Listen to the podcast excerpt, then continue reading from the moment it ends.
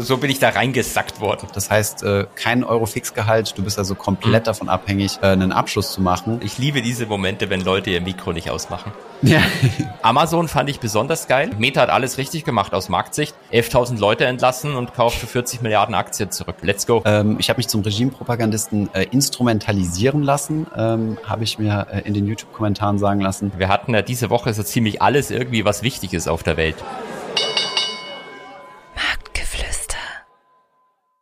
Hallo und herzlich willkommen zu dieser Podcast-Folge Nummer 27 von Marktgeflüster. Ich bin ein ganz klein bisschen aus dem Atem, weil ich hier ins äh, Büro sprinten musste und Holger ähm, äh, ab hab eine, Wart eine halbe Stunde warten lassen. Es tut mir sehr leid, Holger. Ich sehe auch, dir ist es wirklich ins Gesicht geschrieben, die Scham für deine Verspätung. Genau, ich fange ich fange das wieder auf. Aber ich dachte mir jetzt, ähm, weißt du, wo ich mit Ministern spreche, ähm, da kann ich mir das jetzt mal rausholen, sollte sowas, weißt du? Ich, ich habe das ehrlich gesagt auch mal ähm, gehört, äh, jetzt mal wirklich ernsthaft, dass ähm, das ganz gut ist, wenn du dich langsam bewegst. Ähm, da zeigst du, dass du Kontrolle hast über alles und mhm. dass du grundsätzlich auch zu spät kommst zu den Meetings. Das beweist ja letztlich dass die Seniorität von dir. Ohne mhm. dich geht's halt nicht und dann können die Leute auch warten. Und ich äh, versuche das auch immer in der Vorlesung so abzubilden. Naja, wie viel, wie viel zu spät kommst du dann immer? Weil üblicherweise muss man dazu sagen, das wissen unsere Hörer ja nicht, äh, bist du immer zu spät zum Podcast. Zwar keine halbe Stunde, aber ein paar Minütchen immer. Ein paar Minuten. Und du hast dir das aufgeschrieben wahrscheinlich, in der Excel-Sheet äh, zusammengezählt und heute genau. hast du alles rausgeholt. Genau. Genau, heute habe ich äh, die letzten 26 Aufnahmen rausgeholt und die nächsten äh, bin ich dann wieder pünktlich. Sehr schön. Sehr gut. Also, ähm, was wir haben jetzt nämlich, Lindner? Genau, genau, da, da können wir gleich drüber sprechen. Ich wollte noch, äh, wir haben noch einen kleinen Soundsnippet vorbereitet, der, der uns beide sehr amüsiert hat. Ähm, und zwar haben wir ja sehr viele CEOs, die uns auch zuhören. Also sehr viele weiß ich nicht, aber ich weiß, dass es einige Leute gibt, die ähm, zumindest in wichtigen Positionen in verschiedenen Unternehmen sind. Und äh, wie es halt mal so in der Wirtschaft läuft, mal läuft's gut, mal läuft's schlecht. Und deswegen haben wir gesagt, wir haben äh, eine kleine inspirierende Rede für, wenn es mal nicht so gut läuft, wie man dann idealerweise mit seinen Investoren oder mit seinem Team ähm, ähm, ja, kommunizieren sollte. Ich würde mal sagen, Sound up, oder? Let's go. The fundamentals of our company are very strong. Our balance sheet is healthy and assets robust. Our EBITDA levels and cash flows have been very strong. Once the market stabilizes, we will review our capital market strategy. Ja, Holger, was hältst du davon? Also würdest du, ähm, wie für diejenigen, die, ihr habt natürlich nicht das Bild gesehen, äh, das ist Herr Adani, über den wir schon mal vor, ich glaube, zwei Folgen gesprochen hatten, der jetzt von Hindenburg Research äh, stark äh, angegriffen wurde und äh, er hat jetzt versichert, dass ähm, alles im Lot ist. Ist das glaubwürdig? Ich finde es sehr glaubwürdig. Also er hat ja im Wesentlichen gesagt, dass alles passt, dass ähm, keiner vorhat, eine Mauer zu bauen und dass die Rente sicher ist. Und, und dementsprechend genau. habe ich da überhaupt gar keine Bedenken äh, über die Finanzstabilität seines Unternehmenskonglomerats. Perfekt, dann ähm, ist das Thema auch schon mal abgeschlossen. Ähm, wenn ihr, wie gesagt, mal Probleme habt äh, in eurer Firma und das kommunizieren müsst, dann ähm, ist das vermutlich die beste Art und Weise, das zu tun. Wobei, wobei, wobei, wenn ich, ich finde ja auch den Style von Steve Ballmer nicht schlecht. Ich weiß nicht, ob du die berühmte Steve Ballmer-Rede kennst. Na, ich ähm, kenne nur, wo er so auf der Bühne rumtanzt und so in die genau Luft das meine ich. boxt.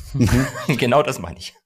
Aber war das auch im Kontext von, äh, von schwächelnden Zahlen von äh, Microsoft? Nein, nein, nein, das nicht, das nicht. Also wenn es eher um so schwächelnde äh, Geschichten geht, dann kann ich allen Leuten nur empfehlen, sich mal anzugucken, was Steve Ballmer damals übers iPhone gesagt hat ähm, und warum das iPhone eine absolut lächerliche Erfindung ist. Kann nicht, es hat nicht mal eine Tastatur und man kann es dementsprechend gar nicht für E-Mails benutzen. Und dann kostet es auch noch 400 Dollar. Gibt doch kein Mensch für ein, für ein äh, Telefon aus.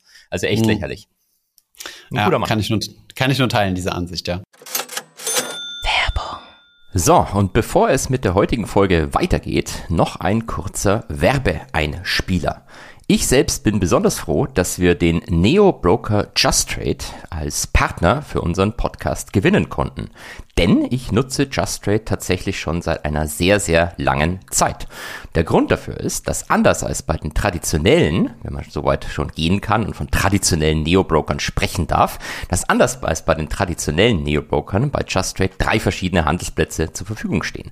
Nämlich LS Exchange, Quotrix als auch TradeGate.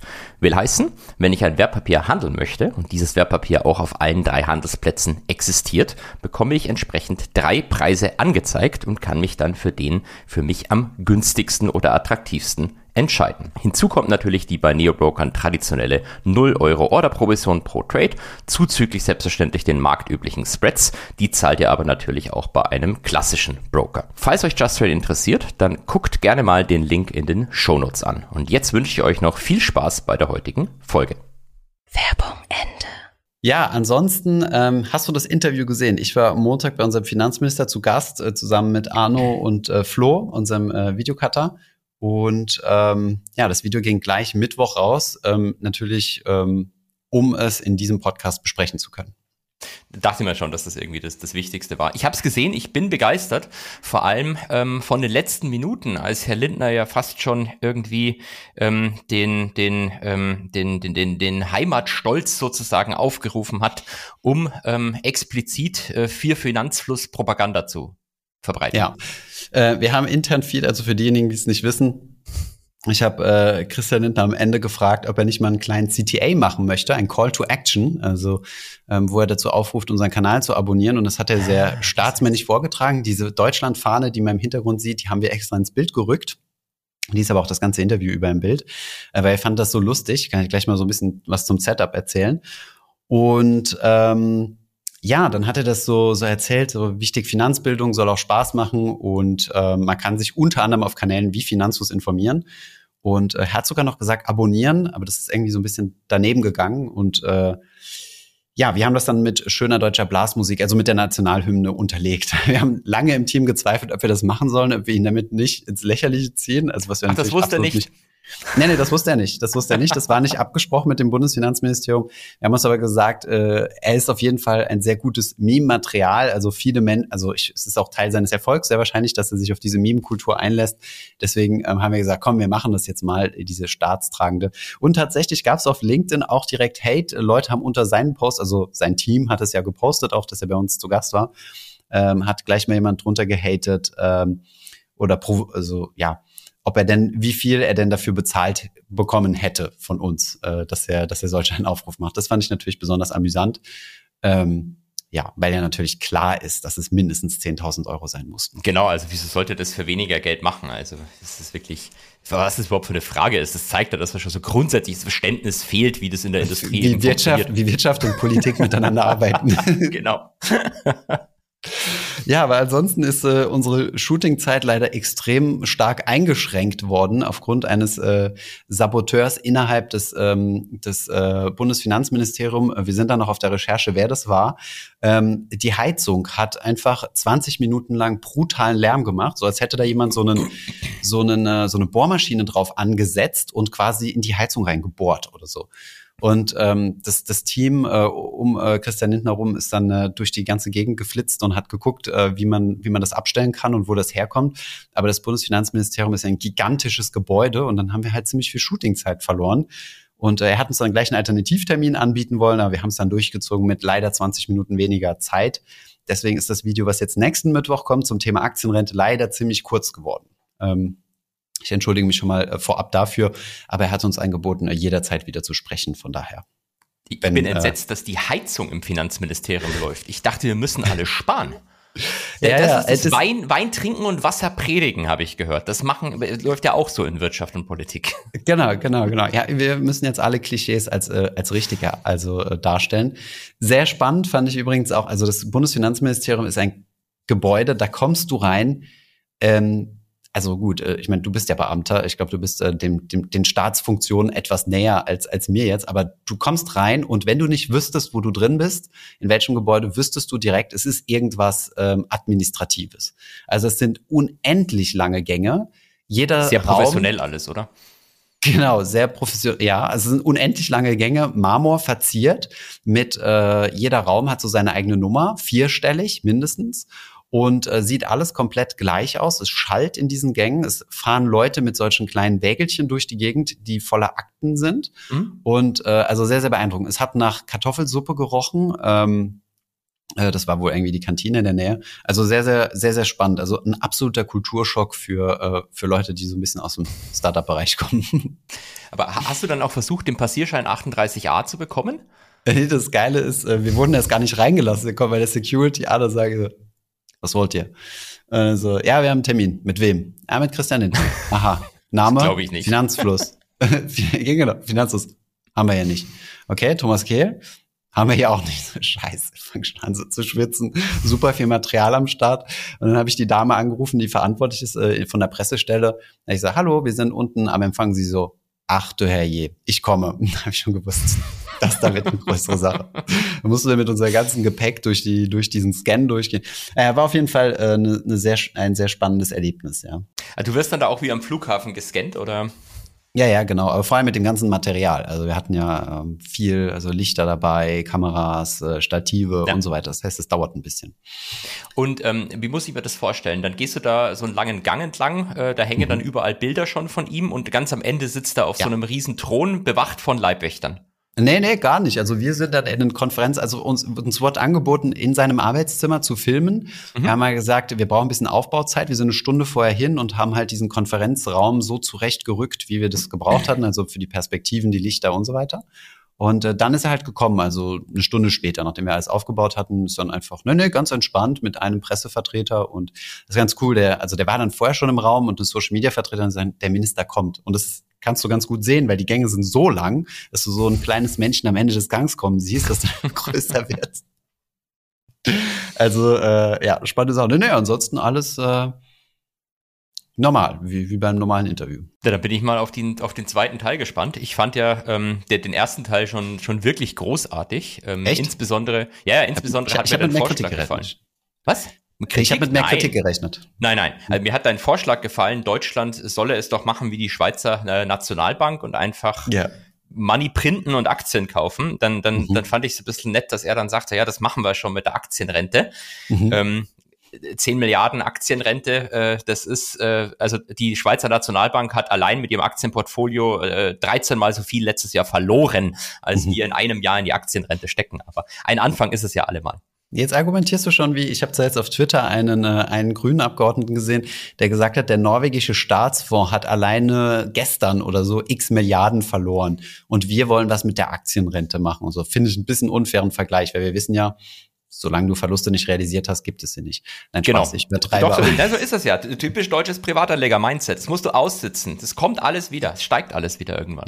Zinseszinseffekt und mit in 100 Jahren sind wir finanziell frei. Genau. Ähm, ja, ansonsten hat es natürlich auch äh, nicht, äh, nicht wenig Kritik gehagelt. Verhältnis, also weniger als wir dachten. Ähm, ähm, warte mal, was habe ich hier rein? Ah ja, genau. Ähm, eine Schande. Ich wurde zum Regimepropagandisten. Ähm, ich habe mich zum Regimepropagandisten äh, instrumentalisieren lassen, ähm, habe ich mir äh, in den YouTube-Kommentaren sagen lassen. Wie siehst du das? Bin ich jetzt zur Systemfreund geworden? Ach, das war, das war auf dich gerichtet. Ich dachte, das, das war, war an Christian gerichtet, Lindner ja. gerichtet, dass er für nein, das Finanzflussregime da Propaganda betreibt. Ah, genau, genau. Das auch, das auch, ja. Äh, darauf muss ich mich jetzt noch äußern zu. Musst du, musst ich, ich mein, du. Ja. Ich, ich habe den Kommentar geschrieben, deswegen fällt es mir jetzt ein bisschen schwer, den zu verteidigen. Ah, okay, okay, okay. Nein. Ähm, äh, ja, die, mich wird das eh interessieren. Also äh, kriegt ihr, kriegt ihr auf solche Beiträge viel Hate normalerweise? Nee, es geht, ehrlich gesagt. Also da natürlich schon ein bisschen mehr, aber wir haben ja jetzt nicht so viele Politiker zu Gast. Ich meine, man muss ja auch dazu immer sagen, ähm, ach, wo, äh, stimmt, wofür ich sehr viel Hate gekriegt habe, auch, ähm, war, ähm, wir haben ja versucht, ihn so ein bisschen rauszukitzeln. Wir haben ja uns mit Markus gut gebrieft. Markus hat ja Background im Politikbereich. Ähm, er hat gesagt, du, der wird dir sagen, ähm, das hängt davon ab, weil er ist ja noch von den anderen Parteien abhängig und so weiter. Hat dann gesagt, lass dich darauf nicht ein sondern ähm, wenn einer wirklich ein sehr, sehr wichtiges Thema hat, dann wird er das durchkriegen. Da muss er sich halt nur darauf fokussieren, muss dann verhandeln und so und muss dann gelegentlich andere Punkte halt äh, äh, Kompromisse eingehen. Ne? Und dann haben wir gesagt, ja komm, dann holen wir uns mal so einen Punkt, wo die FDP ziemlich hart unterwegs ist, nämlich das Thema Tempolimit. Da könnte man nämlich sagen, wenn ihr doch den Soli loswerden wollt, dann lasst doch einfach das Tempolimit fallen, schenkt es doch den Grünen und der SPD und äh, dann kriegt ihr den Soli weg. Und ähm, ja, also Herr Lindner meinte dann, äh, ja, wir sind jetzt nicht im türkischen Bazar, oder die türkische Bazar hat er nicht gesagt, wir sind hier nicht Bazar, auf dem Bazar. hat er aber zumindest gesagt. Nur auf dem Bazar, genau. Und äh, genau, und dafür gab es ziemlich viel Ärger, dass ich ja gegen das Tempolimit wäre. Aber ich habe das ja nur als Beispiel gebracht, was so ein Trade-off wäre. Ich habe ja gar nichts, also gar nichts gesagt von wegen, dass ich pro oder anti äh, Tempolimit bin. Aber also ich habe ehrlich gesagt nicht so ganz verstanden, sondern mein grundsätzliches Verständnis von Politik ist ja auch, dass es letztlich ist es halt ein Bazar. Bazar. Und jeder sagt halt am Anfang, was er unbedingt haben möchte und was halt überhaupt nicht geht. Und dann findet man schon irgendwie eine Lösung, dass sich jeder als Sieger fühlen kann. Hm. Ja, ich glaube, also seine Politik funktioniert für ihn und für seine, für, für FDP wäre eigentlich schon ganz gut, weil sein Punkt war ja eigentlich gewesen, es gibt keine Steuererhöhung und das hat ja bisher soweit gestimmt, ja. Es gibt übrigens einen Teil, den wir rausgeschnitten haben, der hätte meiner Meinung nach drin bleiben können. Aber ähm, ja, Arno meinte so, nee, das wirkt ein bisschen schlecht vorbereitet. Ich habe ihn nämlich gesagt, was ich habe ihn nämlich gefragt, was mit der Finanztransaktionssteuer ist, die ja sein mhm. Vorgänger, der liebe Herr Scholz, ähm, ins Leben gerufen hat. Und ähm, ja, die FDP hat da ja immer dagegen geschossen. Wir hatten ja auch mal ein Video gemacht und gesagt, dass sie eigentlich nicht so smart ist, weil, naja, die Privatanleger eigentlich nur belastet, aber nicht diejenigen, die man eigentlich belasten will, so, so, so böse böse Menschen wie dich, die mit Derivaten hochfrequent äh, zocken und damit Finanzkrisen verursachen. Ähm, und dann hat er mir gesagt, das Thema ist vom Tisch. Er hat das übernommen als Projekt, als Finanzminister und hat es in eine Schublade geräumt und deswegen gibt es keine Transaktion, Finanztransaktionssteuer. Ich sage, scheiße, war ein bisschen schlecht vorbereitet. Und hat Ahnung gesagt, komm, wir schneiden das raus, dann kommst du ein bisschen weniger dumm rüber. Und ich gesagt, gut, mir ist es egal, aber. Wobei ich ja schon durch die Transaktionssteuer belastet werden würde über meine Derivate. Ähm, die ja, aber nicht deine Hedgefonds. Äh, äh, das mag sein.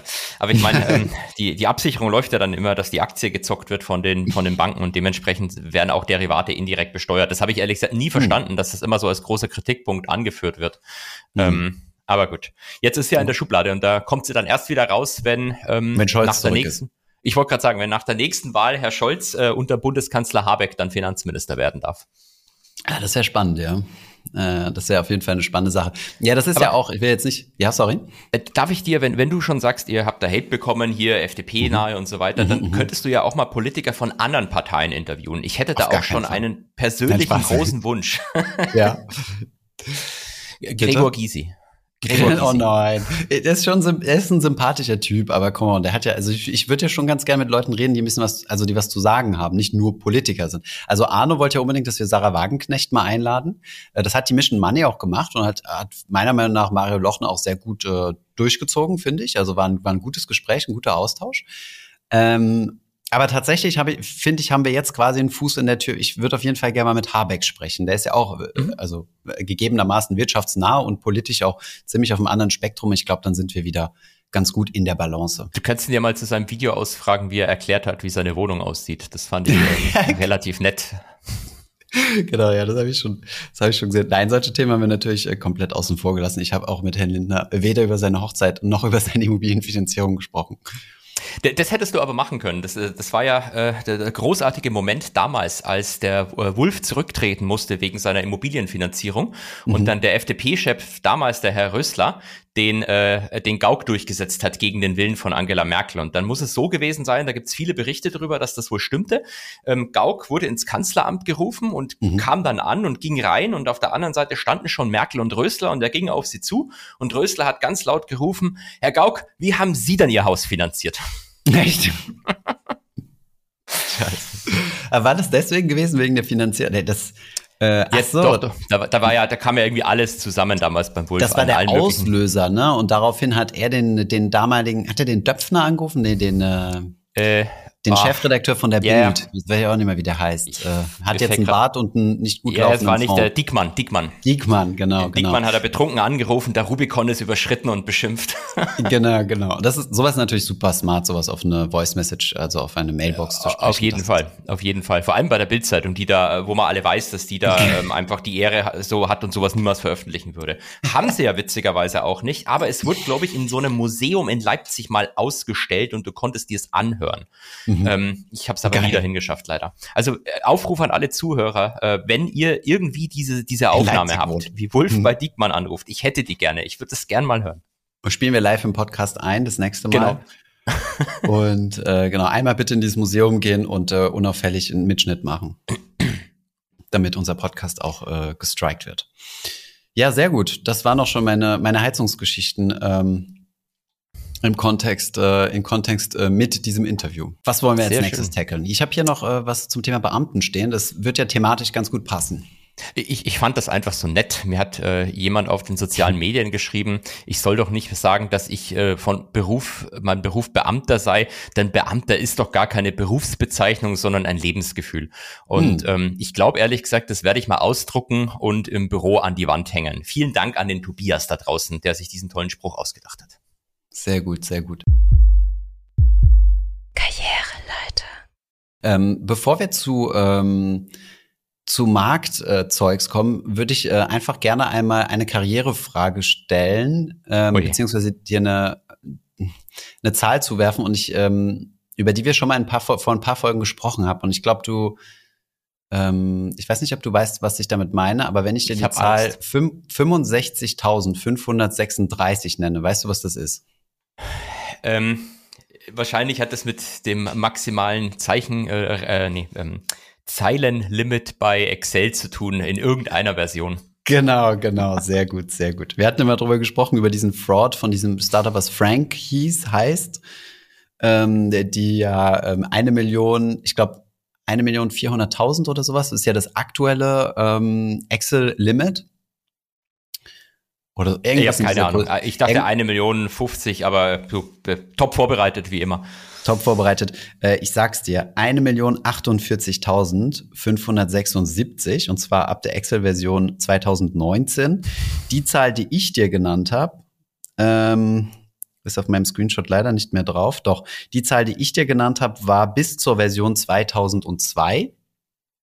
Äh, deswegen, sorry, ab 2002, ab dann war es eine Million. Bis dorthin war es äh, 65.000 gewesen. Und jetzt ist mein Screenshot leider zu kurz, weil vorher, also das, das, das initiale Excel war die maximale äh, Zeilenanzahl bei 16.384.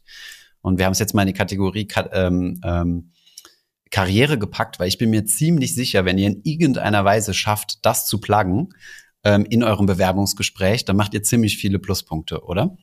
Das stimmt. Ich meine, äh, Excel ist letztlich das wichtigste Tool des ganzen Weltfinanzsystems und dementsprechend, wenn man sich da historisch auch ein bisschen auskennt, kann man wahrscheinlich gut scoren. Genau, kannst du sagen, ähm, die Umstellung, ähm, als du damals noch in der Grundschule warst, ähm, von 65.000 Excel-Zeilen auf eine Million 48.000 ähm, hat dein Leben verändert, weil endlich konntest du deine Models auch äh, wirklich so detailgetreu bauen, wie du es wie du's vorhattest. Dann machst du, glaube ich, definitiv ziemlich viele Punkte. Das war ein Gamechanger in meinen DCF-Bewertungen. Also es ist wirklich so. genau. Ich konnte damals noch nicht lesen und schreiben, aber auf Excel ging. Die Wochenhighlights. Dann äh, packen wir es doch mal in deine Lieblingskategorie. Meine Lieblingskategorie. Habe hab ich, hab ich fünf Minuten mein Marktzeug runterzurattern? Naja, es sind ja ein paar spannende Sachen passiert. Also Oh ja. äh, zie- ziemlich viel Action. Die, und in neun Minuten Diese kriegen wir die Arbeitsmarktdaten, Thomas. Die, wo wir damals den Reel gemacht haben. Ah, Ähm, geil. Das ist gleich wieder den nächsten Reel. Ver vers- verspricht großartig zu werden. Nee, Mhm. ich, ich, ich versuche es mich kurz zu halten. Wir hatten ja diese Woche so ziemlich alles irgendwie, was wichtig ist auf der Welt. Mhm. Ähm, die FED hat sich Dienstag, Mittwoch getroffen. Am Mittwochabend dann die großartige Verkündung, 25 Basispunkte geht's nach oben, wie auch Mhm. alle erwartet haben. Ähm, sie haben den Satz in ihrem Statement drin gelassen, dass sie davon ausgehen, dass weitere Zinserhöhungen appropriate sind. Dementsprechend deutet der Markt das im Prinzip so, dass es im März dann nächsten Monat auch nochmal 25 Basispunkte gibt. Und dann preist zumindest der Markt ein, dass es dann auch erledigt ist. Und dann hat der Paul tatsächlich ähm, in seiner Pressekonferenz, ich glaube insgesamt 13 Mal das Wort Disinflation benutzt. Mhm. Also ähm, für fallende Inflation und das, das fanden dann auch alle so geil. Nicht zu verwechseln das- mit Deflation. Genau, genau, nicht zu verwechseln mit Deflation, ähm, sondern einfach nur fallende Inflationsraten. Das fanden alle so geil, dass man gleich jedes dreckigste Tech-Unternehmen mit Milliardenverlusten gekauft hat, ähm, weil es ist natürlich alles sofort gestiegen. Und willst du noch einen Fun-Fact wissen, den ich heute beim Mittagessen von einem ehemaligen Kollegen von dir gelernt habe zu diesem Jetzt bin ich Tag? gespannt. Es war tatsächlich der, Oh ja, ähm, es war es. einer der krassesten Handelstage oder der krasseste Handelstag von den Volumina her ähm, der Geschichte. Also es wurden noch nie so viele Derivate, also im, in Volumen gehandelt, ähm, historisch wie an diesem Tag noch mehr als äh, zu Zeiten von Lehman Brothers. Ja. Das ähm, wusstest du? Ja, ich wusste das. Es gibt nämlich einen Chart von Goldman, der genau das Hm, sagt. okay. Der, der, der Chart ging über so eine E-Mail rum, wo ich mal unterstelle, dass der Herr, den du getroffen hast, auch diese E-Mail bekommen hat, genau Okay, wie okay. ich. Und Mhm. da hat man diesen wunderschönen Chart gesehen. Okay, Ähm, okay. Ja, es ist tatsächlich ich dachte, so, ich hätte dass jetzt Insiderwissen ausnahmsweise mal. Äh, Sorry. Äh, Aber es ist tatsächlich so, dass das Volumen äh, in Derivaten ähm, seit 2020, also es war jahrelang halbwegs konstant und so seit 2020 ist es wirklich äh, ziemlich extrem am Steigen. Und so können äh, insbesondere auch Privatanleger, die dann ganz kleine Tickets natürlich in so Calls machen, aber wenn die, wenn die out of the money sind, also ganz unwahrscheinlich, dass der Call Gewinn macht, muss sich die Bank trotzdem dagegen absichern und einen Teil der Aktie kaufen. Da kannst du halt mit wenigen Centbeträgen sozusagen die Optionsdealer zwingen, dass sie sich größere Stücke der Aktie erwerben. Und dann hast du halt dann einen wahnsinnigen Hebel drin, was den Markt dann auch am Ende hochbewegt. Und das hat sicherlich dazu beigetragen ähm, für die Fireworks sozusagen, die wir jetzt seit die, dieser Woche sehen. Hm. Ja, crazy. Und ähm, Frau Wächter, also Frau Lagarde, wie du sie äh, nennst, also du nennst sie Frau Wächter, ähm, hat auch was gemacht. Genau, die hat am Donnerstag 50 Basispunkte erhöht. Ähm, Also ein bisschen 0,5 mehr. Prozent. Genau, In- 0,5 In Prozent. bisschen- Non-Nerd-Sprache übersetzt. in Non-Nerd-Sprache. Ähm, mehr als die FED, aber die EZB ist immer behind the curve. Die haben auch viel zu spät angefangen, in Anführungszeichen, mit Erhöhen. Und äh, wa- was ganz überraschend war, sie hat im Wesentlichen sich committed, wenn nicht was ganz Schreckliches passiert, dass es im März auch nochmal 50 Basispunkte gibt. Der Paul hat es angedeutet durch diesen Satz im Statement, hat aber quasi nicht die Zahl genannt und auch nicht deutlich ausgesprochen. Frau Lagarde hat es schon gemacht. Das hat unter anderem den ehemaligen EZB-Chefvolkswirt, den Peter Pratt, dazu bewegt, dass er danach der Presse sagte, das hat ihn schon sehr überrascht. Also, dass man sich so hart committet, ähm, ist, ist eher ungewöhnlich. Hm. Ähm, ja, und der Markt geht davon aus, also nächstes Mal sind wir auch nochmal 50, dann vielleicht 25 und dann Pause, weil die Bank of England hat jetzt schon pausiert. Die, äh, letzte Woche hat man schon, glaube ich, gesprochen, die Bank of Canada hat pausiert. Also es sieht danach aus, als, als hören wir jetzt mal auf mit diesen blöden Zinserhöhungen. Es gab äh, Earnings, äh, wertvolle Earnings diese Woche. Äh, sehr wertvolle Earnings, vor allem für den Herrn Zuckerberg, der glaube ich, ich hatte es vorhin auf Bloomberg gelesen, so noch niemals hat jemand innerhalb eines Tages so viel Geld gewon gewonnen, glaube ich, äh, wie der Herr Zuckerberg, kann das sein? Ähm, ja. 20 Prozent ging's hoch gestern, gell? äh, Vorgestern? wann. äh, vorgestern, aber äh, ähm, das war ja dann Aftermarket, also eigentlich gestern wahrscheinlich. Mhm. Also wir sprechen am Freitag, will heißen, wir haben von Mittwoch und Donnerstag gesprochen. Nee, ähm, Meta hat alles richtig gemacht aus Marktsicht. 11.000 Leute entlassen und kauft für 40 Milliarden Aktien zurück. Hm. Ähm, let's go. Ähm, also 40 Milliarden. Wie, wie kann man sich das am besten vorstellen, wie viel Geld sowas ist? Ich weiß es nicht. Ähm, mir- ich glaube, ein Luxemburg. ein Luxemburg. Ah, stimmt, du Ja. hast in deiner Story geschrieben. Ein Luxemburg oder X Daimler, oder? Wie viel, wie viel ist Daimler? Äh, ich äh, weiß gar nicht. Äh, Daimler weiß ich auch nicht, aber acht Deutsche Bank. Acht, Ach, Deutsche Bank. Deutsche Bank, okay, krass. Acht, acht Deutsche Bank äh, kauft der Herr äh, Zuckerberg zurück. Ähm, die Buybacks sind diesen Januar, glaube ich, sowieso historisch hoch, was angekündigt worden ist. Ähm, Mhm. Und das Witzige ist, je nachdem, wo du dann politisch in den USA stehst, magst du das oder nicht. Also Exxon Mhm. hat auch einen riesen Buyback angekündigt. Das wurde dann von den Demokraten direkt kritisiert, weil die mögen halt Exxon nicht, weil Exxon spendet kein Geld an Demokraten und ist böse. Hm. Und Meta, Ich dachte, die wollen äh, hat- Meta hat äh, die 11.000 Leute entlassen, macht 40 Milliarden Buyback. Das wird dann eher Mhm. von den Republikanern kritisiert, weil Meta spendet kein Geld an die Republikaner und ist Mhm. deswegen böse. Mhm. Ähm, äh, die Welt ist schon verrückt. Ja, crazy. Aber 20 Prozent ist halt schon intens. Ist, sind diese 20 Prozent, nee, Meta ist doch mehr wert als äh, 40 geteilt durch 20 Prozent. Jetzt weiß ich nicht, was du da gerade rechnest. Ich nee, ich glaube, die waren äh, kurz vor der Ankündigung ungefähr bei 400 Milliarden ähm, und sind jetzt sogar äh, slightly above 500. Ähm, Mhm. Also sind, sind, sind nicht so viele, wenn du es vergleichst mit den anderen, wobei die haben ja, sind immer noch 50 Prozent down vom Peak. Gab es denn was mit ähm, bezogen auf, äh, auf das Metaversum? Ich, ich hätte gedacht, dass die, äh, ich hätte ich hätte das selbst mal reinlesen sollen. Aber Metaverse ist doch, ähm, das war doch so das Ding, was äh, Facebook ziemlich in Talfahrt geschickt hat, dass er sich da zu stark zu committed hat und auch immer wieder kritisiert wurde von verschiedensten Journalisten. Ähm, Gab es da News zu? Ähm, ja, weil es zu viel kostet, glaube ich einfach. Und dementsprechend äh, fand der Markt es vermutlich vorteilhaft, dass jetzt die 11.000 Leute entlassen werden. Hm. Cost-Cutting ist äh, das, das, was äh, die Leute am meisten interessiert. Hm. Es gibt so geil, es gibt äh, ziemlich geile, ähm, geile TikToks, äh, die ich schon gesehen habe, ähm, wo Google-Mitarbeiter ähm, weil äh, Facebook hat ja schon mal eine erste Entlassungswelle vorher gehabt, ich glaube, bevor Google angekündigt hat. Und dann Mitarbeiter von äh, Google sich lustig gemacht haben und gesagt haben, ähm, ja, ihr arbeitet einfach für den falschen Konzern. Google würde seinen Mitarbeitern nie so etwas antun. Und dann kam ein bisschen später die News. äh, und die, die, die Entwickler zeigen dann so ihre, ihren Screen, wo die Mail gekommen ist, dass sie entlassen sind. Der, der am, am dachten alle noch, äh, absoluter Galgenhumor. Äh, was anderes bleibt dir wahrscheinlich in so einer Situation nicht übrig, weil ähm, mhm. das Problem ist halt, ähm, ich, ich weiß nicht, was so, was so Programmierer machen können, ob die so schnell Anschlussverwendung finden. Also können die dann schon. direkt auf den Bau gehen und da arbeiten oder? Bei den Bauarbeitern sagt man immer, ja, lernt doch einfach programmieren. Also können doch die Programmierer ja, auch lernen, wie man am Bau ist. Das stimmt, das stimmt. Ich weiß nicht, wenn ich an unsere Programmierer denke, ich weiß nicht, ob die das so cool finden, äh, jetzt auf den Bau zu gehen. Also ich finde es ja auch nicht cool, muss ich an der Stelle sagen. Aber ähm, ich glaube, das ist schon ein Job, wo du dich sehr schnell reorientieren kannst. Also ich glaube, Programmierer ist jetzt nicht das, wovon es zu viel gibt. Ja. Also gute. Und ich meine, in solchen Firmen arbeiten ja eher die Guten.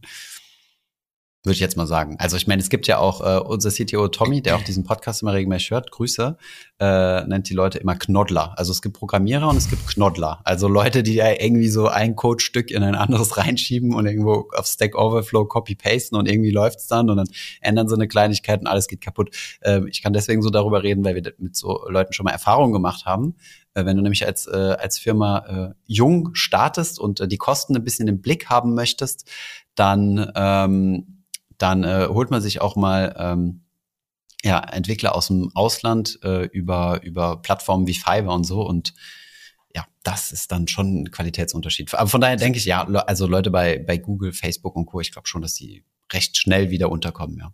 Vermutlich ja, weil die ja mit am, am besten bezahlt äh, werden, glaube ich, auch in, die, in der Zu denselben Gehältern Gegend. vielleicht nicht. Das ist, äh, das ist ein Das anderer ist richtig. Wobei, andererseits du, Thomas, ähm, Arbeitsmarktdaten kommen gerade. Weißt du, ah. die, die, größte, die größte Schätzung war von Citigroup 305.000 neue Jobs geschaffen. Weißt du, wie viele neue Jobs geschaffen worden sind angeblich?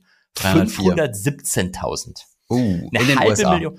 In den USA, ja. Also diese mhm. News, die du in der Zeitung liest mit hier wieder Entlastungswelle, hier Entlastungswelle, das stimmt alles nicht. Das Arbeitsministerium hat wirklich ausgerechnet, eine halbe Million Jobs sind geschaffen worden im Januar. In einem Monat.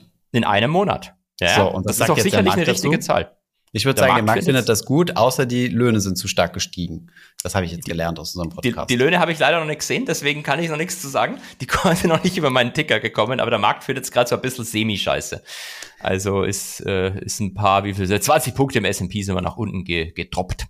Okay, gut. Also ein kleines, äh, ein kleines Nase hochziehen, ein kleines Rümpfen. Ich verstehe ja, ehrlich gesagt gar nicht warum, weil die, die Zahlen sind sowas von erfunden. Das sagen mittlerweile eigentlich alle großen Banken. Die FED selber sagt es auch, dass das die Ach, Zahlen echt? Bullshit sind. Ja, ja, also die, die FED hat mal nachgerechnet. So in einer Zeit, wo das Arbeitsministerium eine Million neue Jobs berichtet hat, waren es wahrscheinlich bloß 10.000. Okay, aber wie macht man sowas? Also wo willst du das raus? Ah, wobei, lass mich mal überlegen, wie würdest du das in Deutschland machen? Also wenn wir neue Mitarbeiter anmelden oder auch abmelden, dann dann geben wir den vor unseren Lohnbuchhaltern und die berechnen mhm. dann halt einfach die Lohnsteuer, die wir dem Finanzamt überweisen müssen. Und daraus könnte das Finanzamt ja easy wissen, wie viele Leute gerade in Lohn und Brot sind. Beziehungsweise du hast ja auch die äh, Leute, die sich als arbeitslos melden. Du hm. hast ja eigentlich eine gute Datenlage. Ähm, hast du in den USA auch. Du hast ja jede Woche die Erstanträge und die Folgeanträge auf Arbeitslosenhilfe. Hm. Ähm, das Arbeitsministerium macht es aber anders. Das schickt eine Umfrage raus an ein paar Unternehmen. Hey, wie viele Jobs mhm. habt ihr denn im Vormonat geschaffen? Die ah, Umfrage hat, glaube ich, gerade so eine Antwortrate von 30 Prozent oder so. Und die restlichen 70 Prozent mhm. werden dann statistisch imputiert. Also ja. ähm, schön formuliert für erfunden. Okay, okay. Ähm, läuft, liegt das dann ungefähr so wie beim Libor ab, dass man dann mal seinen Kollegen bei der anderen Bank angerufen hat? Also du schickst quasi die Umfrage raus und dann rufst du quasi dort an und sagst du, ich finde deine Zahl ehrlich gesagt ein ganz kleines bisschen niedrig. Ähm, ich resette das jetzt mal, du kannst einfach mal eine neue Zahl eingeben, wenn du willst. Ähm, mein Anwalt hat mir geraten, mich zu laufenden Gerichtsverhandlungen gegen mich nicht zu äußern. Was so lieber beteiligt, ja? Ich dachte, das wäre nur Deutsche Bank. Skandalbank. schade, schade. Den so, gibt's ja jetzt auch nicht mehr, den Libor, oder? Äh, bin kein, kein Rates Guy, deswegen lehne ich mich jetzt halt aus dem Fenster. Also das Ding sollte auf jeden Fall äh, reformiert werden. Ähm, mhm. Ich weiß ehrlich gesagt nicht, ob das jetzt noch quotiert wird irgendwo in einer anderen Art und Weise, ob sie es ganz abgeschafft haben. Das ist jetzt mhm. sau peinlich, aber ich weiß es nicht.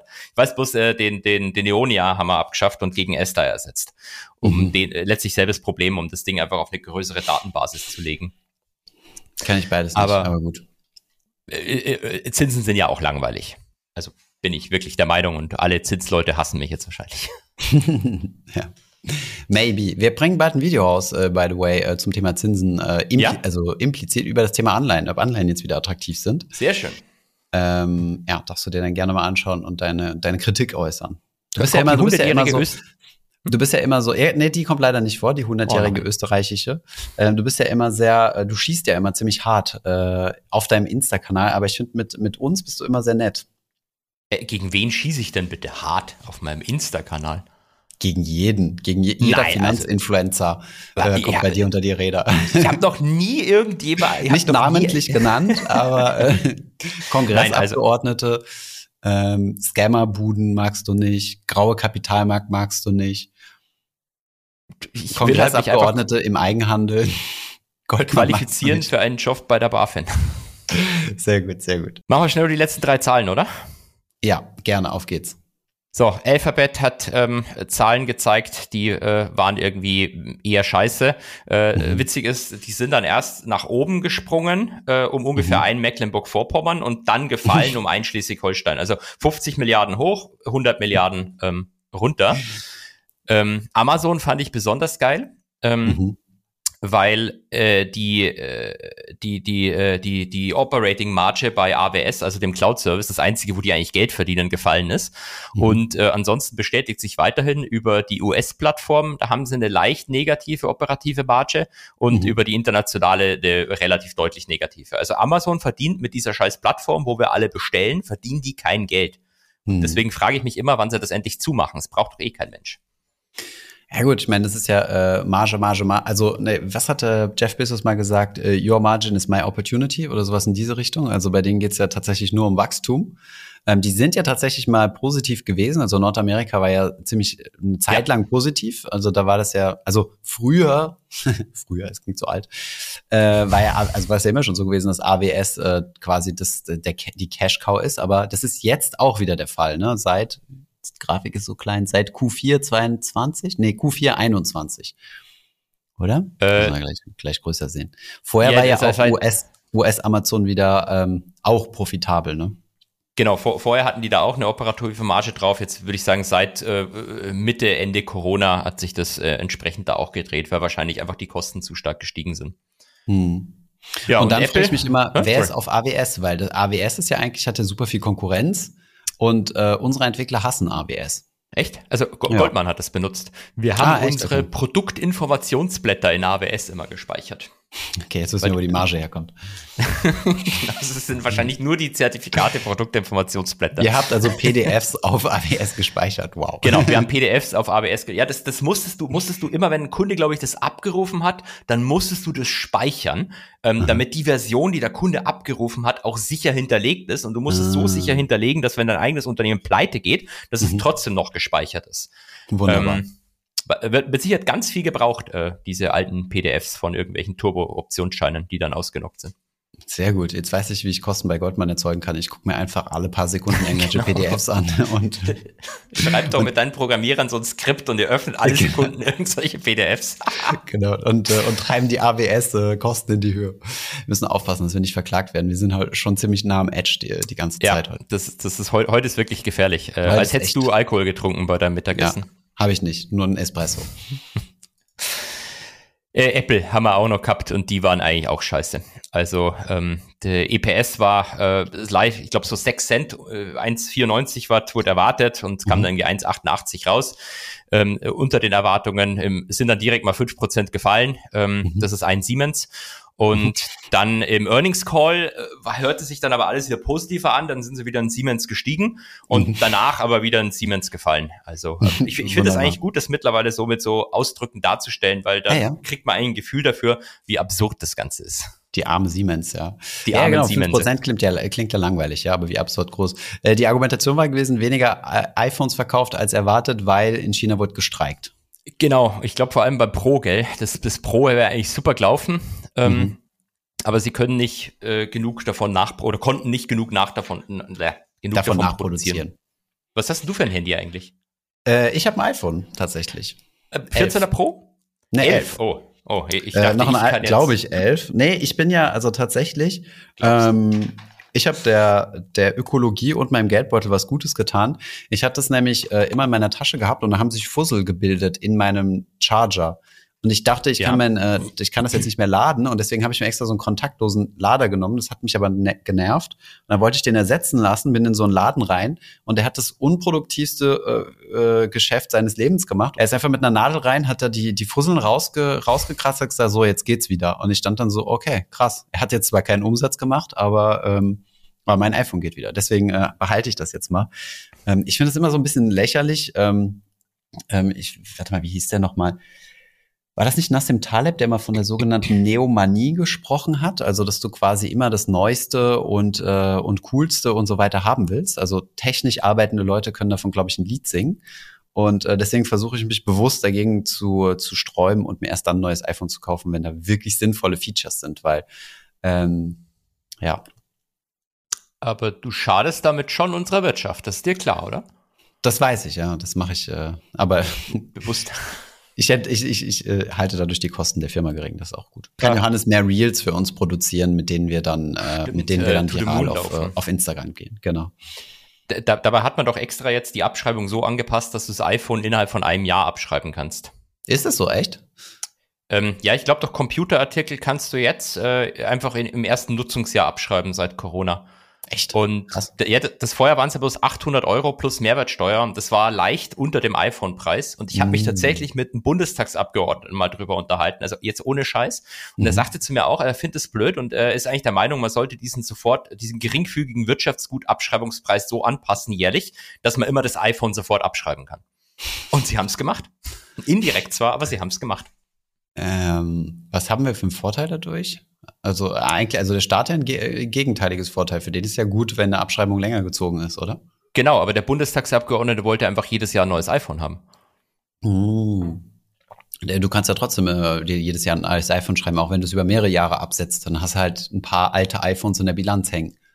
Ja, aber es ist ja einfacher, wenn du einfach direkt das iPhone kaufst. Es kommt ja im, im Ende des Jahres immer und dann weißt mhm. du im Januar, wenn du eine Steuer machst, wie jeder äh, vernünftige Bundesbürger, gibt's gleich mhm. die Hälfte vom Geld wieder zurück. die Hälfte vom Geld, genau, ja. Geil. Äh, ja, irgendwann sind wir soweit, ja, dass äh, so, ein, so ein iPhone ein sechs Monatsgehälter kostet. Ähm, ja, ansonsten, also von daher, ich war nicht betroffen durch die, äh, durch die, ähm, durch die, durch die, durch die Streiks ähm, und, und habe mein iPhone bekommen, ja. Ähm, apropos Arbeitsmarktdaten, ähm, ja. wo, wo du eben drüber gesprochen hast. Ähm, ich habe einen interessanten Artikel. Wir hatten uns ja, warte mal, wo war, ach, das war im, Mar äh, Mauerstraßenwetten-Podcast, wo wir drüber gesprochen haben, äh, was so die, die, die Volkswirtschaften sind, die in nächster Zeit ähm, eventuell äh, die nächsten so Boom-Regionen äh, werden könnten. Und äh, meine These war ja so ein bisschen gewesen, ähm, naja, wenn das mit dem Ukraine-Krieg eines Tages mal vorbei ist, ähm, weil, weil wir vielleicht äh, Putin los sind, ähm, dann äh, könnte vielleicht Russland wieder attraktiv sein, wenn die sich öffnen für die Kapitalmärkte. Daraufhin hast du geantwortet, ähm, dass es den Russen eigentlich gar nicht so schlecht geht. Also dieser, dieser, ähm, wie nennt man das, ähm, Turnaround-Case, den ich so ein bisschen gesehen habe, ähm, ist eigentlich gar nicht so gegeben. Und dann, äh, zwei Tage später, habe ich diesen Artikel hier von der Financial Times gesehen ähm, wo es im Endeffekt darum geht, dass äh, russische Zentralbanker sich äh, bei der Politik beschwert haben, dass viele wirtschaftliche Kennzahlen nicht mehr ermittelt werden. Also gerade sowas wie ähm, ja, ich glaube, Arbeitsmarktdaten ähm, sehr, sehr beschränkt und, ähm, und viele Daten, die halt Banken brauchen, um arbeiten zu können, um halt modellieren zu können und so weiter, sind, werden halt einfach nicht bekannt gegeben, genau, um einfach zu verhindern, dass man ähm, feststellen kann, ob die Sanktionen gegen Russland denn wirklich wirken. Und da war ein ganz interessantes Beispiel gewesen, ähm, wo ich glaube, Putin kommuniziert hatte, dass die Arbeitsmarkt Daten äh, super gut sind. 300.000 neue Jobs oder sowas äh, wurden, äh, wurden geschaffen, um es jetzt mal so auszudrücken. Und äh, die Ökonomen haben dann vorsichtig Zweifel daran geäußert und haben gesagt, na ja, ähm, es wurden auch 300.000 äh, Leute eingezogen in die Armee, wovon ein Großteil vorher als äh, arbeitslos gemeldet war. Und äh, es sind auch ziemlich viele Fachkräfte geflohen ins Ausland. Äh, und diese Jobs mussten dann quasi wieder belegt werden. Also das mal wieder so zum Thema. Ähm, äh, scheinbar manipulieren nicht nur die Amerikaner ihre Arbeitsmarktdaten. Und ähm, ich glaube, wir wissen, die Russen. wir wissen gar nicht so genau, wie das in Russland aussieht, so von den äh, von der Wirtschaftslage her. Ne? Das ist äh, ähm, ein spannendes Thema. Äh, wem, wem kann man dann überhaupt noch vertrauen, Thomas? Den Chinesen? Genau, ja. Den Marktgeflüster-Podcast, das ist das Einzige. Das Oder die den einzigen, Franzosen. die immer die richtigen Zahlen haben. Oder den Franzosen. Macron, ja. Der jetzt seine Rentenreform durchzieht. Und weißt du was? Heute dürfen wir mal politisch sein. Sorry, ich bin ein bisschen in Chatlaune heute. Aber was ich krass finde, ist, wenn du jetzt in Deutschland die Rente hochfahren würdest, also sagen wir, wir müssen jetzt drei Jahre länger arbeiten. Mhm. Wer müsste, also wo würdest du denn damit anfangen? Also in welchem Jahrgang oder so?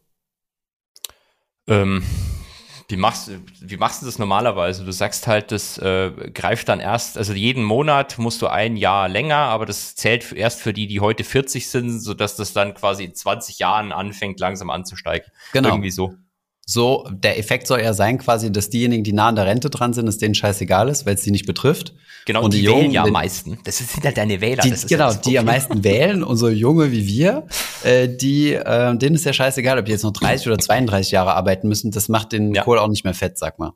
Und ähm, ja, in Frankreich äh, äh, sorgt es deswegen für so viel Sprengstoff, weil ich habe mit meiner Schwiegermutter darüber gesprochen und die ist jetzt, glaube ich, vier Jahre von der Rente entfernt Mhm. und äh, ist dadurch auch betroffen. Also da macht es natürlich schon einen riesen Unterschied, ob du in vier Jahren in Rente gehst oder in sechs. Das sind gleich mal 50 Prozent on top. Das hat mich so ein bisschen gewundert und dadurch verstehe ich jetzt auch so ein bisschen mehr den Aufruhr, den es da in Frankreich gibt. Finde ich jetzt auch ehrlich gesagt nicht so smart. Ich hätte so ein Cut-off-Date gemacht und gesagt, alle die nach 1990, 2000, 1980, was auch immer geboren sind, die, die betrifft's. Ähm, ja, äh, hatte, ich habe mich noch nicht genau mit der Rentenreform da beschäftigt, aber es hört sich tatsächlich strange an. Ähm, jetzt muss man das natürlich in Relation sehen. Bis wie lang sollen die arbeiten? Bis 64.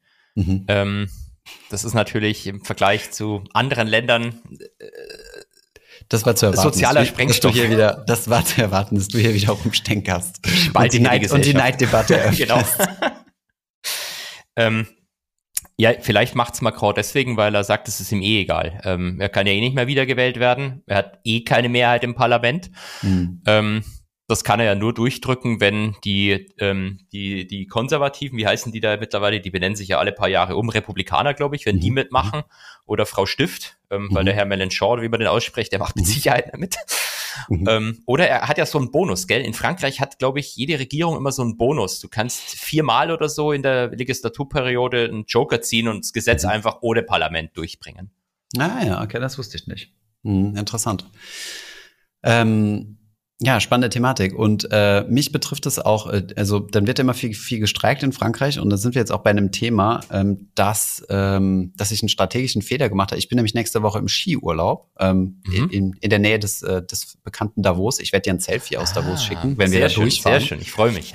Äh, da gab es noch was, was ich richtig stellen musste. Ach so, genau. Ich muss noch eine Sache richtig stellen. Es gibt keinen äh, Flugplatz in Davos, ähm, hat mir ein Kumpel äh, geschrieben, sondern nur ein Heli-Landeplatz. Das Okay. heißt, die ganzen Privatjets landen überhaupt nicht in Davos, sondern in Zürich und werden dann per Helikopter nach äh, Davos gebracht. Das muss man nochmal präzisieren. Das war ihm ganz wichtig. Und ähm, ich habe dann Markus meine Wohnung in Paris angeboten, ähm, damit er, also wo er, also dass er dann eine Woche dort Urlaub machen kann. Das heißt, sowohl Markus als auch ich bin im Urlaub. Wie machen wir das jetzt nächste Woche? Ach so, jetzt. ja. Ich habe mich schon gefragt, Jetzt was verstehst du, wo, worauf ich hinaus wollte. Ähm, ja, wen, wen, wen, hast du denn sonst noch im Angebot? Ich suche mal einen. Ich frage mal unsere Praktikanten. Nein, Spaß. Ähm, ich werde das Mikro Ähm. mitnehmen und werde dann aus dem, aus dem Skiurlaub eine Podcast-Folge aufnehmen. Kannst du das mit deiner Frau vereinbaren? Also, Ja, ja, keine Sorge. Die ist sowieso, ich bin ja total Ski-Noob und sie ist ja quasi groß geworden auf Skiern. Und ähm, deswegen bin ich sowieso immer voll schlecht und sag ihr immer, komm, jetzt mach du doch dein, mit deinem Speed, mit den Kumpels die Gas und ich mach das so ganz entspannt. Die Knie langsam kaputt. Dann schleichst du dich heimlich in so eine Abstellkammer, äh, in so ein Toilettenhäuschen irgendwo auf der Skipiste und wir machen den Podcast. Äh, ja, genau. Ich finde eine Möglichkeit. Also ich sag's dir ganz ehrlich, wenn ich das so machen würde, ich, ich glaube, dann würde bei der Frau wahrscheinlich die Scheidung einreichen. Echt? Okay. Sehr gut. Dann, ähm, ja, wir haben ja noch gar keinen Ersatz für dich. Also äh, mein, mein Ersatz ist ja Markus. Also wenn du mal ausfällst, dann haben wir ein Problem. Das, Oder willst du äh, dann auch meinen Joker ziehen?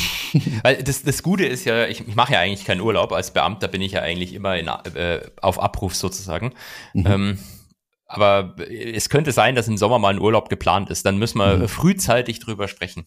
Genau, Urlaub in Berlin. Genau. Oh, stimmt. Ja, nach Berlin muss ich auch mal irgendwann. Genau.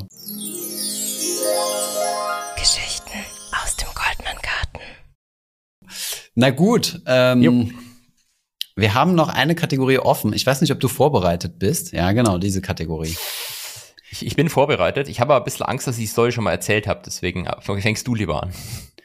Okay, ähm, ich habe mir überlegt, was ich, also wir sind jetzt in der, im, im Bereich der äh, Geschichten aus dem, aus dem Banking. Wir haben ja gesagt, wir wollen immer so ein bisschen was aus der Berufspraxis. Meine war ja zugegebenermaßen ein bisschen kürzer. Äh, ich hatte zwei Stories im Kopf und äh, ich, eine ist ein bisschen unangenehmer und dann habe ich gesagt, komm, die machen wir heute.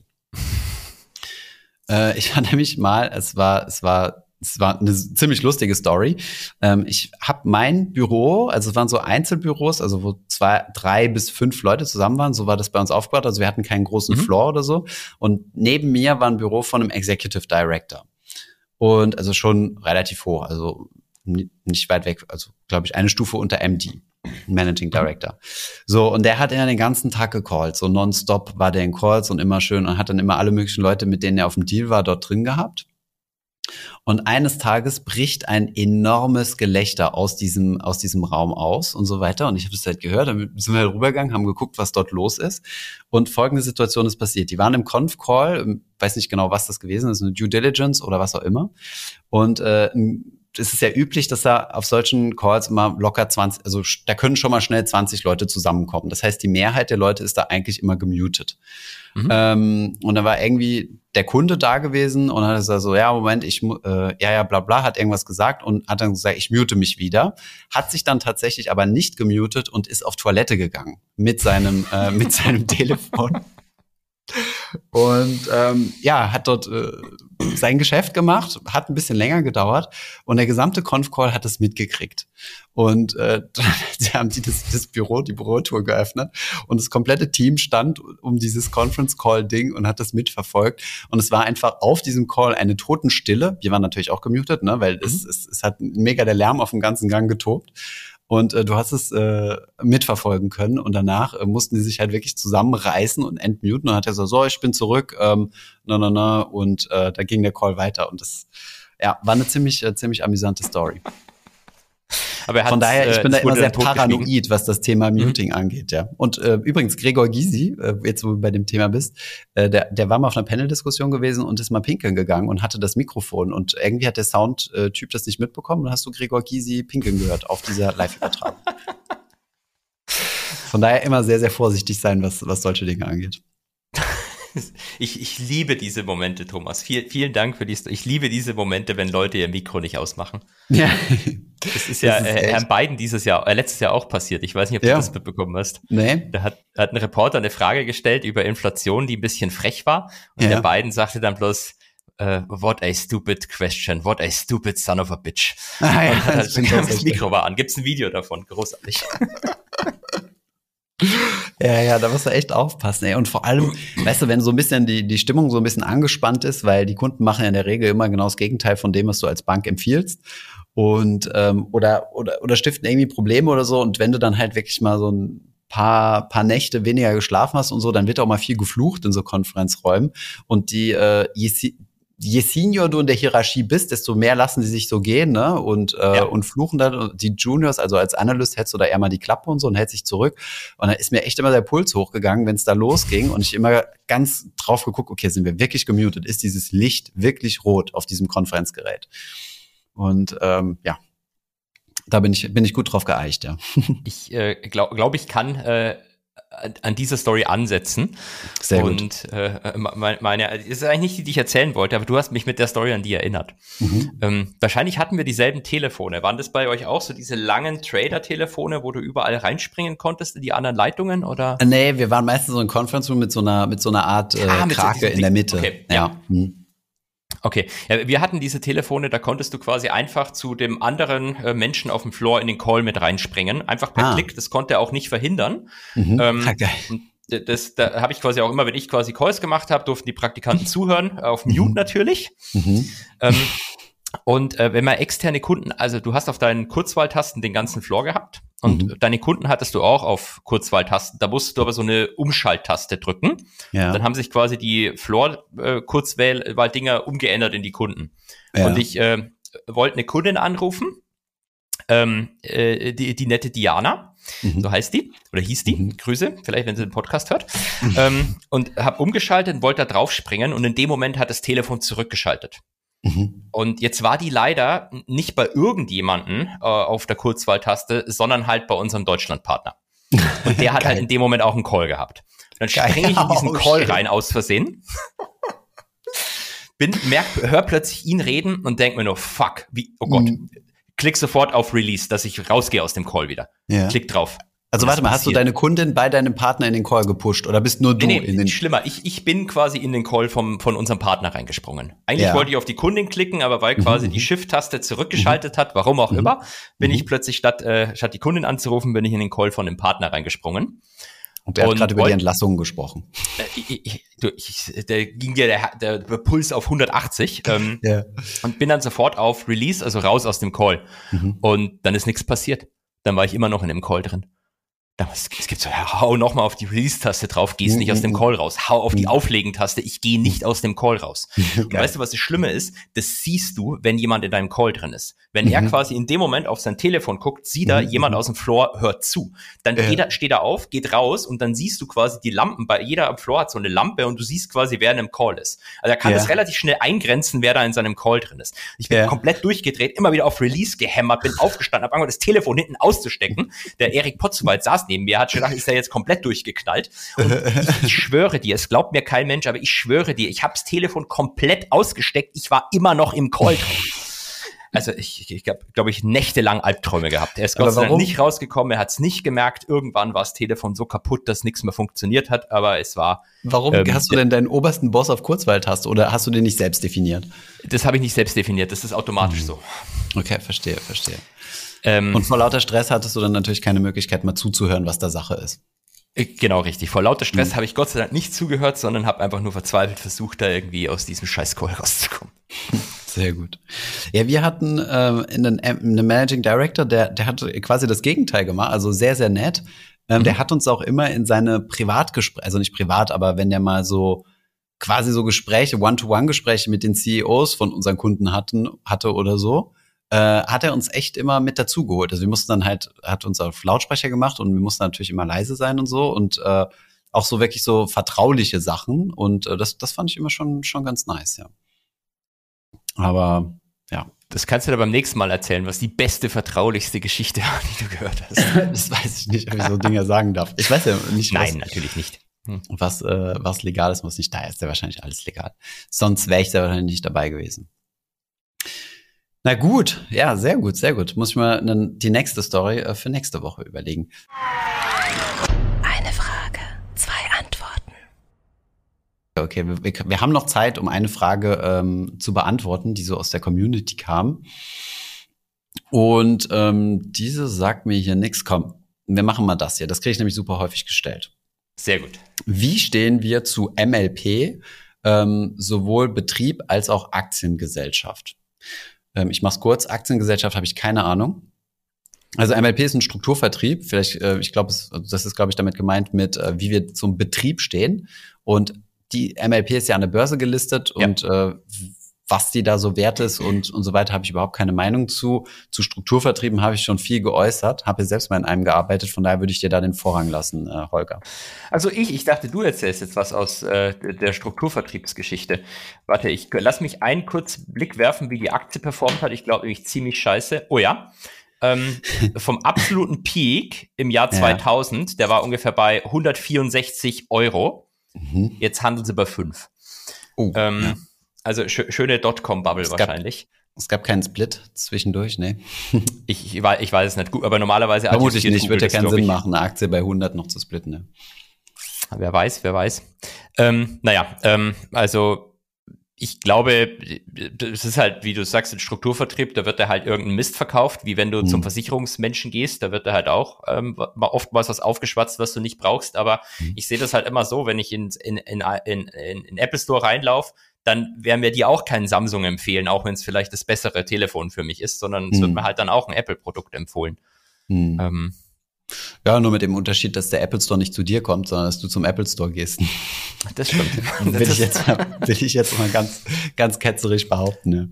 Ja, kommen ähm, die zu mir oder die kommen in die Unis immer rein, oder? Ja, genau, MLP, die sind konzentriert, die konzentrieren sich auf, und heute sind wir wirklich sehr, sehr nah am Abmahn-Edge. Äh, hier die Kollegen vom Doppelgänger-Podcast, die mussten ja tatsächlich mal eine Folge aufnehmen, weil sie sich mit einem Investor äh, angelegt haben. Äh, will ich jetzt nicht sagen, Frank den Thelen. Namen, sonst, sonst passiert uns genau dasselbe. Nee, war nicht Frank Thelen. Ich hab, äh, weiß es auch nicht, ich habe aber nur geraten. Nee, nee, nee, war nicht Frank Thelen. Ähm, genau, zurück zu MLP. Die sind, äh, die spezialisieren sich auf, ähm, genau, die gehen an Unis und geben dort Vorlesungen zu, wie man mit deinen Finanzen umgeht, wie man äh, Steuererklärung macht und so weiter, sammeln dann dort äh, Telefonnummern ein und rufen dich dann an, um dich zu beraten. Ähm, ich weiß gar nicht, ob MLP wirklich so Strukturvertrieb ist, wie man das von den anderen kennt, also ehemalig Hamburg-Mannheimer, also heute Ergo, Deutsche Vermögensberatung, AWD, äh, die es jetzt auch nicht mehr gibt, sondern Swiss, Credit, nee, Credit Suisse nicht, äh, Swiss, irgendwas mit Swiss Life? Swiss, Swiss Life, genau. Swiss Life wahrscheinlich dann, ja. Und ähm, weiß gar nicht, ob die auch so strukturmäßig aufgebaut sind, aber ja, ich bin da ehrlich gesagt auch kein großer Fan von. Ich habe ja selbst dort gearbeitet, ich weiß, was die Provisionsstrukturen dort sind. Ähm, ist immer ganz lustig. Äh, Das ist übrigens auch ein großer Kritikpunkt meinerseits, um mal hier die Balance ein bisschen wiederherzustellen an der FDP. Die sind nämlich sehr pro äh, Provisionsberatung und sind komplett dagegen, Provisionsdeckel einzuführen. Ähm, ihr Argument ist, dass ja gerade ähm, etwas ärmere Menschen sich nicht erlauben können, einen Honorarberater sich zu leisten für 500 Euro oder 800 Euro oder 1000 Euro, je nachdem, wie lange er dich berät, mit seinem Stundenlohn. Ähm, dem kann man natürlich sehr leicht entgegensetzen und sagen, na ja, aber wenn er halt eine Lebensversicherung aufgedrückt kriegt mit 4000 Euro Abschlussgebühr, dann ähm, hilft das äh, der, den Personen auch nicht unbedingt. Und das ist halt so, also erstens mal das Kostenproblem, Mhm. und zweitens, ähm, die Vertriebsmasche finde ich halt auch, also ich meine, als ich dort angefangen habe, kann ich ganz offen sagen, ähm, dann geht es natürlich darum, dass du deinen Bekannten- und Verwandtenkreis quasi abklapperst, wo du eine gute Beziehung zu hast und sagst, hey, ich mache dir mal eine unverbindliche Finanzanalyse und, und so weiter. Und dann werden halt die eigenen Produkte angeboten. Und ähm, das Problematische für die Berater ist halt, dass du halt, ich, wie gesagt, ich weiß nicht, wie es bei MLP ist, ich habe selbst nicht bei MLP gearbeitet, ähm, aber dort, wo ich war, ähm, war 100% provisionsbasierter Einkünfte. Das heißt, äh, kein Euro Fixgehalt. Du bist also komplett Mhm. davon abhängig, äh, einen Abschluss zu machen. Und ähm, dementsprechend. Das heißt, du incentivierst, dass halt der, der letzte Dreck im Prinzip verkauft wird. Ohne, dass ich das jetzt hier der Firma unterstellen möchte. Aber wenn du, wenn du 100% Provision bist, dann musst du ja Mhm. verkaufen, sonst hast du nichts zum Essen. Genau, also es wird äh, zumindest schon mal incentiviert, dass du was verkaufst. Ob das jetzt der letzte Ja. Dreck ist oder nicht, das ist dann die, die zweite Ebene. Aber ähm, es wurde immer, also dadurch war, wurde immer programmiert, ja, ja, wir sind, äh, wir machen ja alles, also wir machen Versicherungen, wir machen Investment und Bausparen und weiß der Geier was, auch Konten. Ähm, schlussendlich, wenn du dir aber die Bilanz dieser Firma anschaust, dann sind das eigentlich nur Versicherungen. Ganz kleines bisschen Investment, also viel Bausparen, das, doch, das muss man auch dazu sagen. Und äh, ich habe halt dann immer Investment gemacht, also auch Investmentfonds angeboten ähm, und die waren tatsächlich provisionstechnisch deutlich unattraktiver als eine Lebensversicherung. Ähm, weil beim Investmentfonds-Sparplan hast du immer dann Kohle gekriegt, wenn jemand seine Sparrate ausgeführt hat. Ähm, und bei der Lebensversicherung kriegst du ja einmalig auf die gesamte Versicherungssumme. Das heißt, wenn du jetzt sagst, 100 Euro würde ich gern jeden Monat sparen, dann würde ich jeden Monat ein paar Cent von deinen 100 Euro kriegen, wenn ich dir einen Fondssparplan anbiete. Nämlich die paar Cent kommen vom Ausgabeaufschlag. Also 5 Euro gehen von den 100 Euro erstmal weg, Ausgabeaufschlag. Davon bekomme ich dann, keine Ahnung, ein oder zwei. Oder ich biete dir eine Lebensversicherung an, 100 Euro pro Monat über die nächsten, keine Ahnung, 30 Jahre und dann verdiene ich auf einen Schlag 2000 Euro oder so. Von daher bist du dann natürlich ziemlich geprimed, in welche, in welche Anlagen du gehst. Und von ETFs brauchen wir natürlich nicht sprechen. Da gibt es keine Ausgabeaufschläge, sprich nicht interessant. Und ähm, Einzelaktien gibt es auch keine Ausgabeaufschläge. Von daher wurden auch solche Dinge nicht gemacht, ja. Und Hedgefonds, ja, anderes Thema. Außer vielleicht den Dirk Müller Hedgefonds. Der hat einen Ausgabeaufschlag.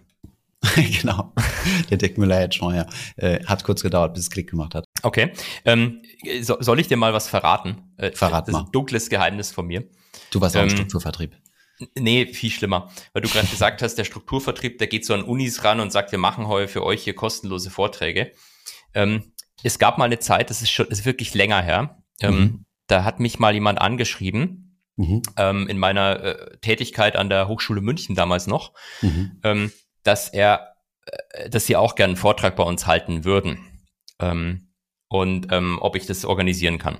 Mhm. Und dann da war ich auch, habe ich dann mit dem einen Call gemacht. Da war ich auch super skeptisch, weil ich kannte einfach die Firma dahinter, ehrlich gesagt, nicht wirklich und wusste auch nicht, was da so erzählt wird. Mhm. Ähm, ähm, also die Firma hieß Finanzfluss damals. Oder Finflow. genau. Ähm, dann, dann war ich, glaube ich, in dem Call so, so richtig böse. Hab immer wieder gefragt, ja, aber was erzählt ihr da da genau? Und ähm, dieser, die, also Thomas Kehl, okay, habe ich mal auf YouTube irgendwo gehört. Aber was, Mhm. aber was erzählt er da genau? Erzählt er da vernünftige Sachen oder? Mhm. Da hatte ich wirklich, wirklich Angst. Ähm, Ich bin jetzt la- langes her. Ach so, haben, als wir quasi auf euch zugekommen sind, ähm, äh, stimmt das? Also Ja, Ja, es stimmt wirklich. Es hat, es hat mich tatsächlich äh, mal, äh, ich glaube, das war irgendwie wahrscheinlich ein Praktikant oder so von euch, der hatte mich angeschrieben und einfach bloß gemeint, dass ihr äh, Ah. bereit wärt, Vorträge an Hochschulen zu halten. Ah, und äh, genau. ob wir nicht Lust haben dazu. Also wirklich total harmlos. Aber ich Okay, wusste es halt damals nicht. Ich okay, habe es nicht okay. einschätzen können und war da sehr, war sehr, sehr, sehr. Ach, und sehr du hast mit äh, Benedikt, war das damals gewesen, äh, Grüße gehen raus, der ist jetzt übrigens auf der AIDA und macht dort Corona-Tests, also der hat jetzt ein deutlich schöneres Leben als vorher. Sehr schön. ähm, ach krass, okay, wusste ich gar nicht, dass er mit dir Kontakt hatte. Okay, crazy. Doch, nee, also das hatten- wir tatsächlich mal gemacht, äh, dass wir auf verschiedene Unis und Börsenclubs zugegangen sind und angeboten haben, dort äh, quasi äh, so eine FAQ-Sessions zu machen. Genau, genau. FAQ hat er gemeint auch. Ja, ja. Genau, genau, ähm, weil ich zu faul bin, Slides zusammenzustellen. Der Hintergrund dieser Sache war vor allem gewesen, dass wir äh, Links gebildet haben für unsere Websites. Und äh, wir haben dann mal, also auf uns sind Börsenvereine zukommen, haben gesagt, ey, habt ihr Bock, äh, da mal was zu machen? Haben wir gesagt, yo, wäre cool, wenn ihr dann einen Artikel dazu schreibt und unsere Webseite verlinkt. Ist ja für Google halt wertvoll. Und ähm, genau, da haben wir gesagt, ah cool, das können wir mal auf einer größeren Skala machen. Und dann hat äh, unser damaliger Werki Benne ähm, äh, kontaktiert. Krass, dass er dich daran gekriegt hat. Sehr, sehr cool, siehst du. Und äh, und äh, ich habe ich hab immer noch dieses Verkaufstalent. Jetzt machen wir sogar einen Podcast zusammen. so, so bin ich da reingesackt worden. Jetzt Genau, gibt's genau. keinen Kommen mehr. Und jetzt muss ich dich, äh, wie ganz klassisch bei äh, beim Strukturvertrieb, muss ich dich nach Empfehlungen fragen. Unsere Zusammenarbeit funktioniert ja sehr gut, nicht wahr, Holger? Und jetzt muss ich immer mit dem Kopf Mhm. nicken, weil Mhm. ich habe gelernt, Mhm. wenn du psychologisch nickst, ähm, dann sagt der andere eher ja. Ähm, und jetzt hätte ich gerne, dass du bitte dein Handy rausnimmst und mir die Telefonnummern deiner fünf besten Buddies gibst. Ich, kann ich dir auch die Telefonnummer von meiner Mutter geben? Ja, Ähm, bitte. Dann kann, Wenn sie noch eine Lebensversicherung abschließen kann. Mit, Sicherheit, mit Sicherheit. Ich, ich könnte sie theoretisch auch holen. Sie ist ein Stockwerk unter mir, aber lass mal mal lieber. Sehr gut, kümmert sich um die Kids. Top, sehr gut, sehr gut. Ähm, also Strukturvertrieb, nochmal zusammengefasst, äh, Hardcore-Interessenskonflikt behaftet. Ähm, wir haben sehr viel Zeit in unserem Buch damit verbracht, äh, mit Mona, äh, dieses Kapitel zu schreiben zum Thema Strukturvertriebe, weil wir erstens nicht verklagt werden wollten, äh, zweitens nicht unfair sein wollten, weil man muss auch fairerweise dazu sagen, ähm, die Leute, die dort arbeiten, sind keine schlechten Menschen, also im Sinne von, dass sie, äh, dass sie raffgierig sind und andere abziehen wollen. Ähm, es fehlt meiner Meinung nach dort einfach die die Bildung, also die Ausbildung, um festzustellen, was sind gute Produkte und was nicht. Weil ich war damals komplett überzeugt gewesen, dass ein SEB Immo Invest, ich weiß nicht, ob dieser Fonds dir was sagt, ein geiles Produkt ist, was jedes Jahr safe 5% Rendite abwirft. Ähm, ja, wusste nicht, dass der erstens ziemlich teuer ist. Das war aber nicht das Problem, sondern dass der in der Finanzkrise dann äh, geclosed wurde und all meine Kunden, äh, die in der, dort rein investiert haben, über Jahre hinweg abgewickelt wurden. Inklusive meiner Mutter. Und ähm, darüber habe ich auch ein Buch geschrieben. Oh, da, da, da, ich habe ja das Buch hier liegen, da muss ich mir die Stelle nochmal angucken. Ja, ich sehe gerade minus 98,6 Prozent seit äh, 20 Jahren. Genau, wobei man dazu zählen muss, also der wurde quasi abgewickelt. Das heißt, jedes Mal, wenn eine Ausschüttung kommt, wurde Gab's- das auch okay. als Kursverlust äh, verbucht. Ja. Also der hat nicht wirklich 98 Prozent verloren, aber es sieht in der Darstellung so aus, ja. Genau, Verrückt. ja, dann haben wir es wieder geschafft diese Woche, würde ich mal sagen. Nächste Woche ähm, mal sehen. Also dann wird ein Podcast aus der Schweiz aufgenommen. Ich bin gespannt, ich bin gespannt. Kannst du meinem Geld auch Hallo sagen? Sehr gut. Ich grüße, ich grüße Holgers äh, Offshore-Konten. Ich dachte, wir wären auf den Caymans. Das ist, Ist, sind sie auch, enttäu- sind sie auch. War nur ein Scherz. Das enttäuscht mich jetzt ein bisschen. Sehr gut. Ja, dann äh, wünsche ich schönes Wochenende und äh, bis dann. Wünsche ich dir ebenso. Bis dann. Ciao. Tschüss.